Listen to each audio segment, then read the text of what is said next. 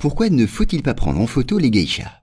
Bon, alors le titre de ce podcast est un peu généralisateur. Mais tout de même, le Japon reçoit tous les ans un peu plus de touristes. Et comme partout dans le monde, cet afflux de visiteurs peut poser quelques problèmes. C'est notamment le cas à Kyoto, l'ancienne capitale du Japon.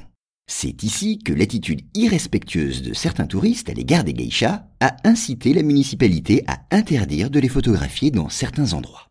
Alors les venelles d'ordinaire tranquilles du quartier historique de Kyoto, bordées de restaurants traditionnels, sont perturbées depuis quelque temps par des hordes de touristes indélicats. Des touristes qui semblent prêts à tout pour prendre en photo les célèbres geishas, symboles s'il en est du Japon d'antan. Certains vont même jusqu'à s'introduire dans des espaces privés et importuner les geishas pour obtenir les meilleurs clichés. C'est pour cette raison que la municipalité a carrément interdit de prendre des photos des geishas dans les endroits privés, sous peine d'amende. L'objectif est ici de ramener un peu de calme et de dignité dans un quartier habitué à vivre au rythme de ses traditions séculaires. Et puis l'autre raison tient aussi à l'identité même des geishas.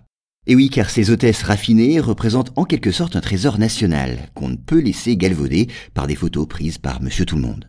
Sans doute pas toujours de très bon goût et transmises au monde entier par les réseaux sociaux, ces clichés et les commentaires qui les accompagnent peuvent présenter les geishas sous un jour peu flatteur. Des précautions qui sont sans doute d'autant plus nécessaires que les Occidentaux se font souvent une fausse idée des geishas. Loin d'être ces courtisanes de luxe dans le meilleur des cas, ce sont des femmes qui, vous le savez sûrement, au prix d'un long apprentissage, ont acquis des manières raffinées.